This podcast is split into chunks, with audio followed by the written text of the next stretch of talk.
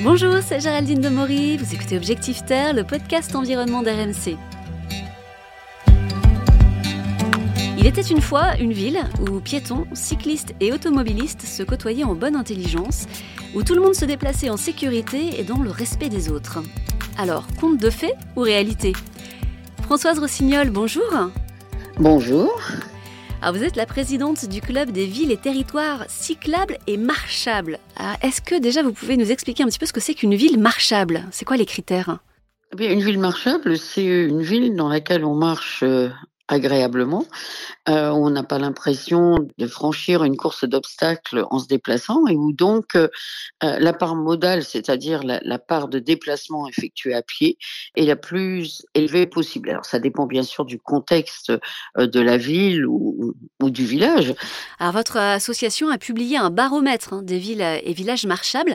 Alors est-ce que vous pouvez nous dire un petit peu qui sont les meilleurs élèves et les moins bons en France? Quelles sont les villes qui s'en sortent le mieux? Euh, les métropoles, euh, euh, je dirais, habituelles de, la marche et de du vélo, Rennes, Strasbourg, etc. Ce sont les, villes où effectivement il semble que l'on marche le mieux. Mais de façon peut-être pas très surprenante, on marche mieux dans les villes moyennes ou petites que dans les grandes.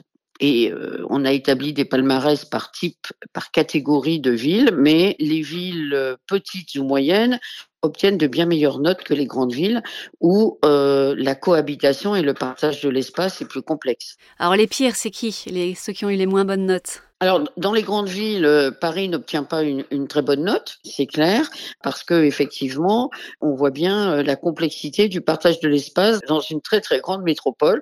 D'ailleurs, dont ils ont pris conscience, hein, puisque un code de la rue avait été publié il y a quelques semaines pour essayer de redonner sa place à chacun. Alors, je pense que le, confinement a, joué aussi, euh, qu'il y a eu une prise de conscience des marcheurs qu'il fallait qu'ils s'organisent et qu'ils défendent leur place, parce qu'on voit bien que euh, le déconfinement a amené de multiples usages nouveaux euh, des trottoirs, des terrasses de café aux, personnes qui attendent à l'extérieur des magasins plutôt qu'à l'intérieur.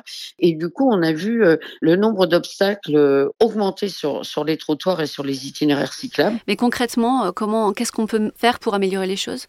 Bah, D'abord, avoir des trottoirs suffisamment larges. Aujourd'hui, la réglementation fixe les trottoirs à 1m40. De plus en plus, on est aujourd'hui sur des traversées à hauteur de trottoir, ce qui permet une traversée fluide pour les piétons, ce qui amène les automobilistes à ralentir quelque peu.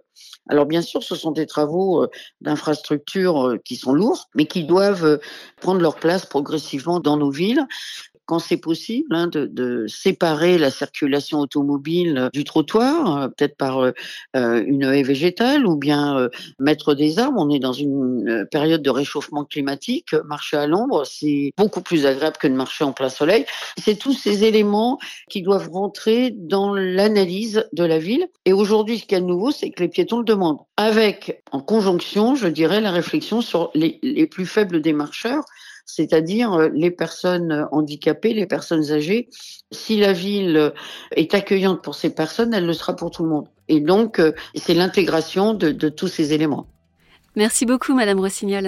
Et eh, merci. Alors que vous soyez à pied, à vélo ou en auto, chacun sa place. Et moi je vous dis à bientôt pour un nouvel épisode d'Objectif Terre.